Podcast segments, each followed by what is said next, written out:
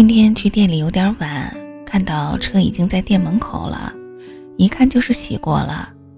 我要把洗车钱给洋洋，洋洋说：“姐，你这样我可生气了。”我打电话给张毅，让他在沈阳买些礼物回来送给洋洋男友。张毅一口答应，也不知道他会买点什么回来。张毅说：“沈阳的温度已经零上了。”街上的小伙都穿上皮夹克了，而哈尔滨的天气依旧很冷。希望明年这个时候能带着儿子去沈阳溜达溜达，穿的美些，吃些大串儿，或者去爱情歌中的艳粉街去走一走。父亲和阿姨要去七台河探望老朋友，这两天我把儿子带到店里。小胖子在店里还算老实，我把他的兰博基尼和哈雷也拿到店里。上午开车，下午骑车，中间穿插着吃包包和要糖球。这孩子长大肯定是一个有想法的人，因为他老是拽着洋洋，让洋洋坐在小摩托上，他拉着洋洋满屋跑。其实啊，都是洋洋自己挪动屁股往前行驶。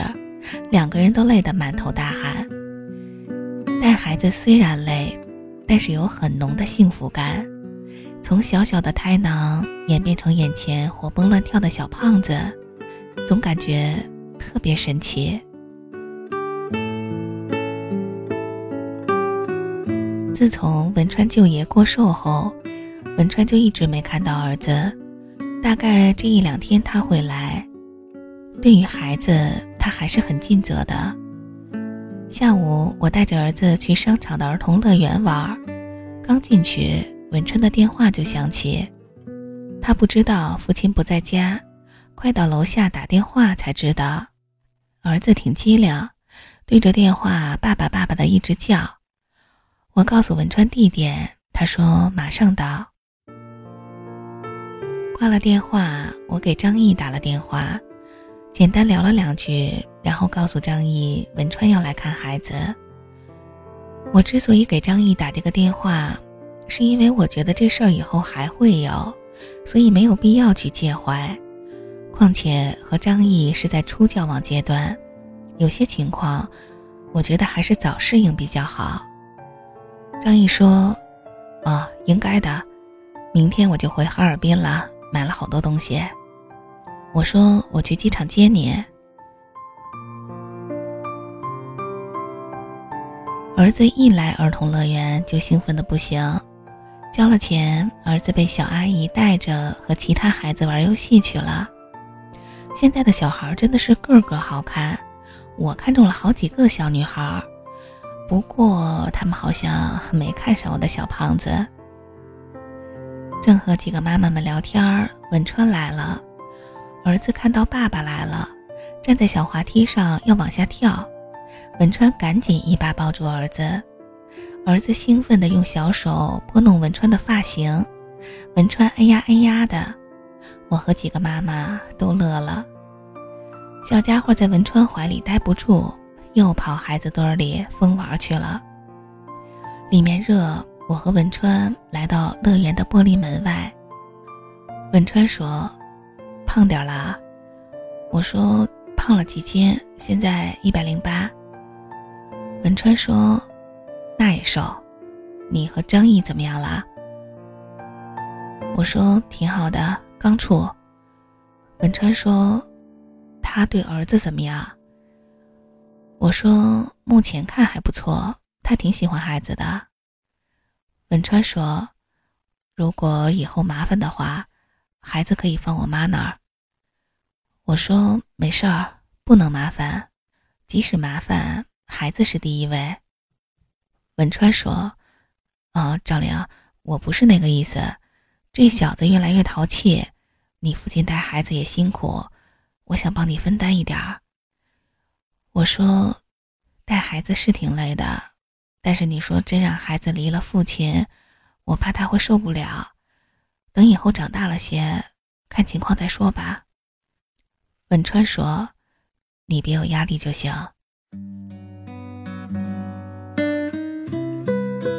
这时，儿子跑到一个小胖丫面前，亲了人家一口。我俩站在外面笑得不行。如果是路人看到这一幕，一定会觉得这是幸福的一家人。玩了近两个小时，儿子饿了，我俩带着儿子到餐厅吃饭。儿子骑在文川的肩上，文川抓着儿子的腿，故意跑几步，逗得儿子笑个没完。吃饭的时候，文川对儿子的饭量很惊讶，这小子能吃半份猪排，还能喝杯果汁儿。我说这不算多，在家吃一小碗鸡蛋面后，还能吃半个苹果，一天三顿饭照常吃，晚上还能喝牛奶吃水果。文川很高兴，他说儿子将来肯定长大个儿。吃过饭，文川想给儿子买点玩具。我说不用了，家里太多了放不下。快出门的时候，文川钻进一家玩具店，抱着一个红色卡车出来。我看了眼价签儿，一千多。店里没有什么事儿，我直接带儿子回了家。到家后，文川的电话再次响起，原来儿子的生活费忘给我了。我说改天再说吧。文川说，过几天还得出差。就今天吧。文川再来的时候拎了两大袋吃的，我接过来。文川说：“我能进来吗？”我递了一双拖鞋给他。往冰箱里放吃的时，儿子抱着我的腿，可怜巴巴地看着我。哎，这个小吃货！我切了一块菠萝给他，他满足地跑出去了。文川环顾了屋子的四周。说这让我弄得挺温馨、挺舒服的。说以前没发现这八十平的房子能这么有潜力。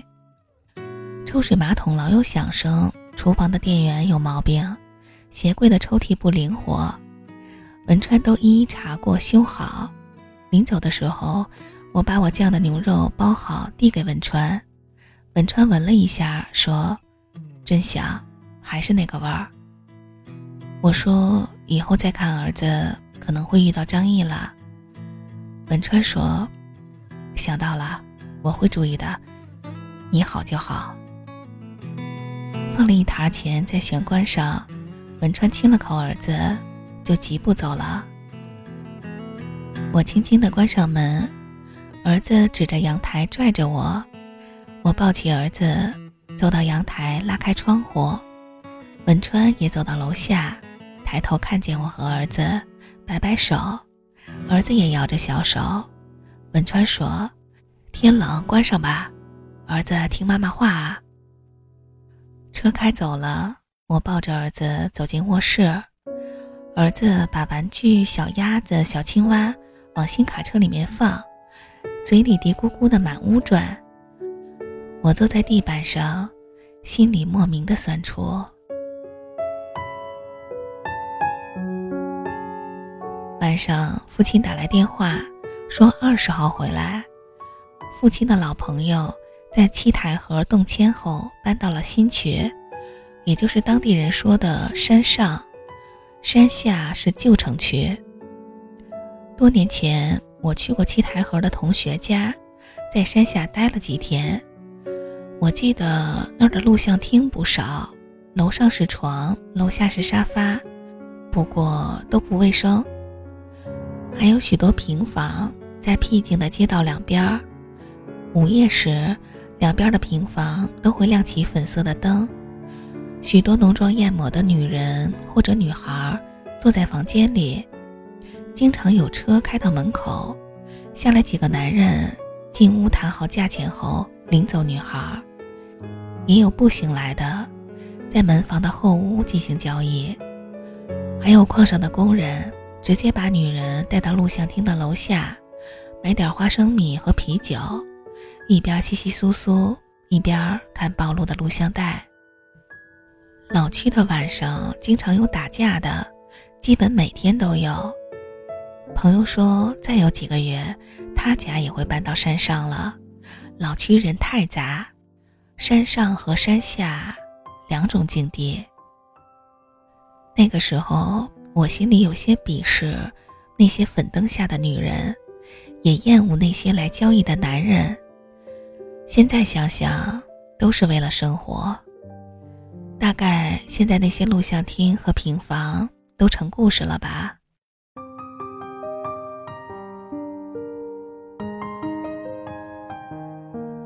昨天带着儿子去机场接张毅，大老远就看见张毅和几个同事推着行李车走出来。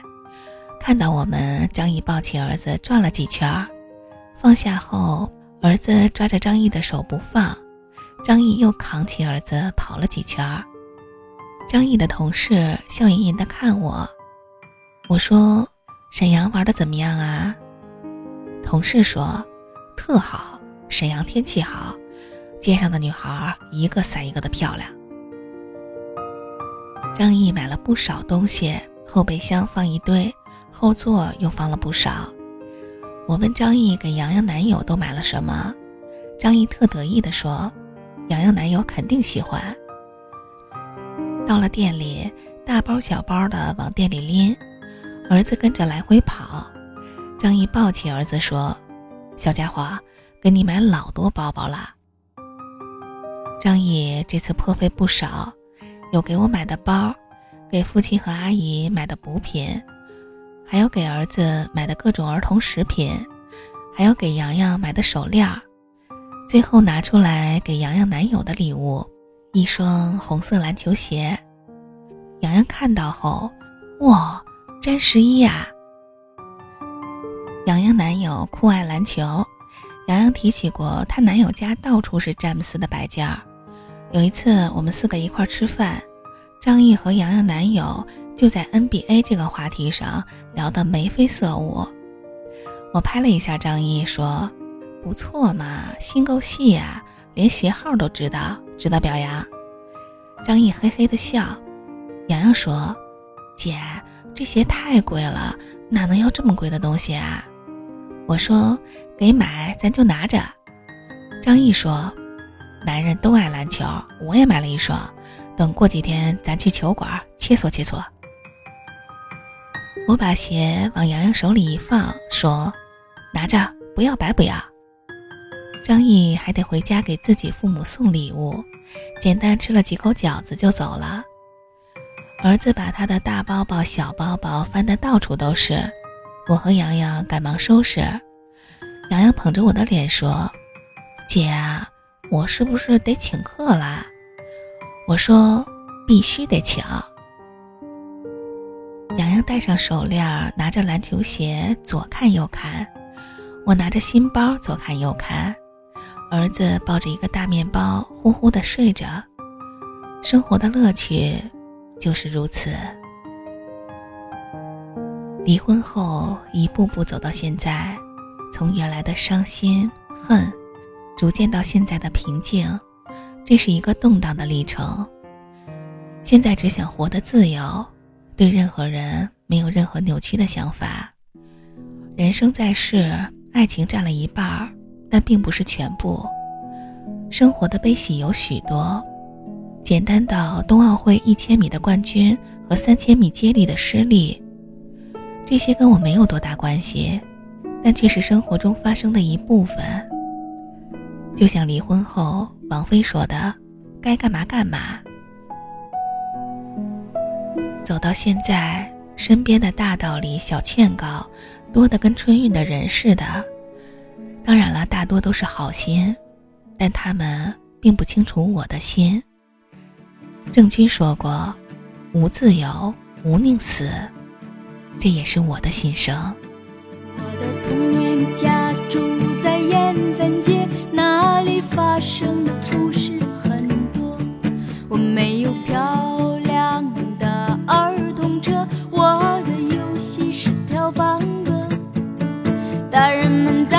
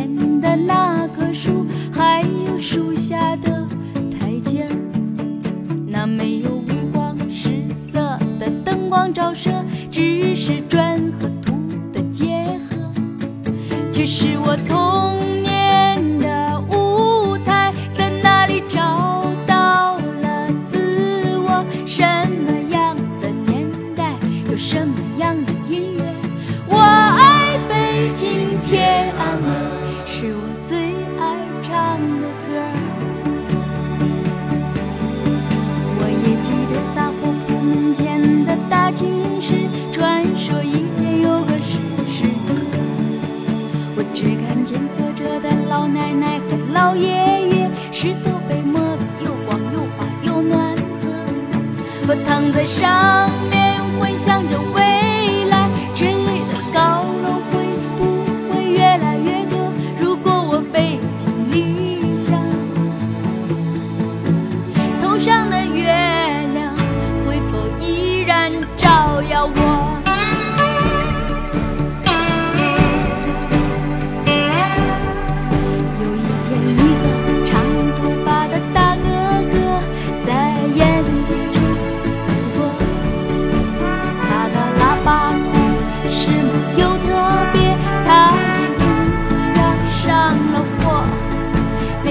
cantando.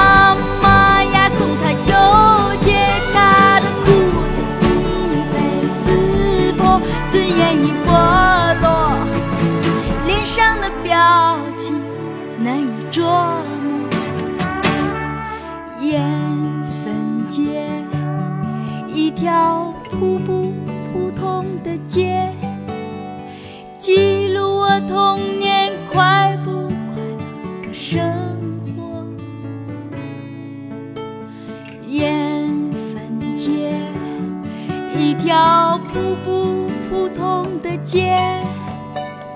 童年的往事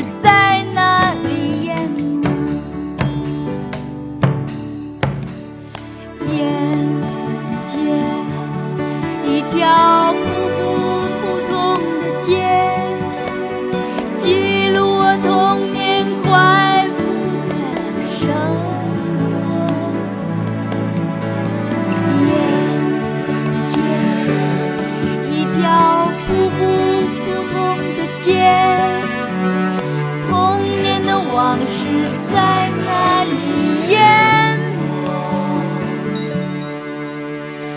多少次，我仿佛又回到了燕分街，那里的伙伴在等。我们高举着彩旗和拳头，叫着打的这个和那个，虽然不明白为什么，只知道不用上学。